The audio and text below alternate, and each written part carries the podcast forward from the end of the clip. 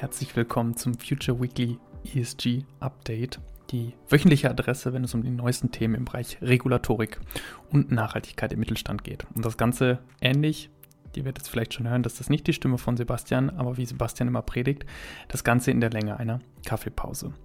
Richtig gehört, ich bin nicht Sebastian, seine Stimme müssen wir diese Woche einmal schonen. Ich bin Louis und vertrete heute als Host. Dennoch gilt, wie jede Woche, wenn du das alles in geschriebener Form haben willst, klick einfach auf den Link zum Newsletter in den Show Notes und du hältst alle News bequem per Mail in die Inbox. Worum soll es diesmal gehen? Heute werfen wir einen kurzen Blick auf das wichtige Thema Greenwashing und nähern uns der Frage an, was der aktuelle Draft der freiwilligen ESRS für KMU bringt. Damit los geht's. Die EU hat ein klares Signal gegen Greenwashing gesetzt. Am 16.01 stimmte eine überwältigende Mehrheit im Europäischen Parlament für die EMPCO-Richtlinie Empowering Consumer for the Green Transition, um die Transparenz in der Kommunikation über Nachhaltigkeit zu stärken. Diese Richtlinie erweitert das bereits bestehende Gesetz gegen unlautere Geschäftspraktiken UWG um präzise Vorgaben für die Bewerbung von nachhaltigkeitsbezogenen Aussagen und Labels. Die Richtlinie behandelt unter anderem das Verbot von allgemeinen Umweltaussagen, wenn diese tatsächlich nur auf einen Anteil oder Aspekt des Produkts unter Unternehmens zutreffen. Das Verbot von Umweltaussagen, wenn die Umweltleistung des Produkts oder der Dienstleistung nicht nachgewiesen werden kann. Das Verbot von Klimaneutralitätsaussagen, die ausschließlich auf einer Ausgleichsstrategie basieren, das heißt die Kompensation von CO2-Emissionen und das Verbot von Nachhaltigkeitslabels, die nicht auf einem Zertifizierungssystem beruhen oder von staatlicher Stelle festgelegt wurden.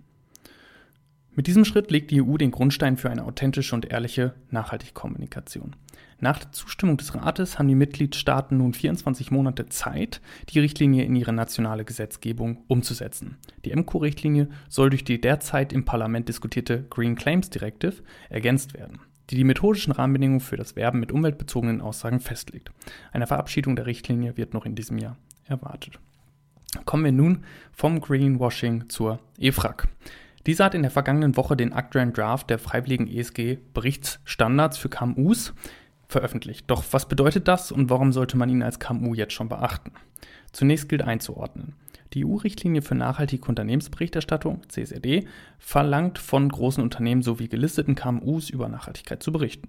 Ziel dieser Richtlinie ist es sicherzustellen, dass Investoren und andere Interessensgruppen Zugang zu den Informationen haben, die sie benötigen, um die Auswirkungen von Unternehmen auf Mensch und Umwelt zu bewerten und um Investoren die Beurteilung finanzieller Risiken und Chancen im Zusammenhang mit dem Klimawandel und anderen Nachhaltigkeitsfragen zu ermöglichen. Und obwohl nicht verpflichtend, haben auch KMUs, die qua Größe nicht unter die CSRD fallen, die Möglichkeit, über ihre Nachhaltigkeit zu berichten. Ein Entwurf für einen freiwilligen Berichtsstandard für KMUs wurde entwickelt, mit dem Ziel, ein einfaches Berichtsinstrument für KMUs bereitzustellen, um ihre Nachhaltigkeitsleistung zu überwachen und den wachsenden unterschiedlichen Anfragen nach ESG-Daten von Geschäftspartnern, zum Beispiel Banken, Investoren oder eben größeren Unternehmen in der Wertschöpfungskette, zu begegnen.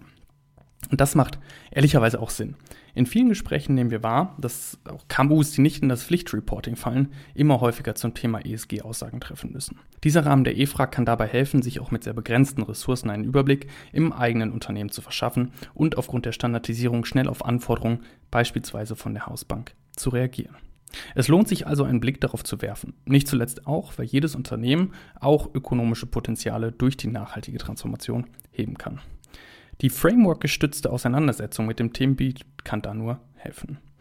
Und tatsächlich war das auch schon mein letzter Satz der heutigen Folge. Damit sind wir am Ende und ich bedanke mich in Abwesenheit von Sebastian recht herzlich für eure Aufmerksamkeit. Bis zu dieser Stelle wünsche euch einen guten Start in die Woche und möglicherweise sehen wir uns in der Folge am Donnerstag, die, so viel kann ich jetzt schon versprechen, sehr, sehr interessant wird und einen sehr hochkarätigen Gast aus dem Nachhaltigkeitsumfeld zu Gast haben wird. In dem Sinne, eine gute Woche.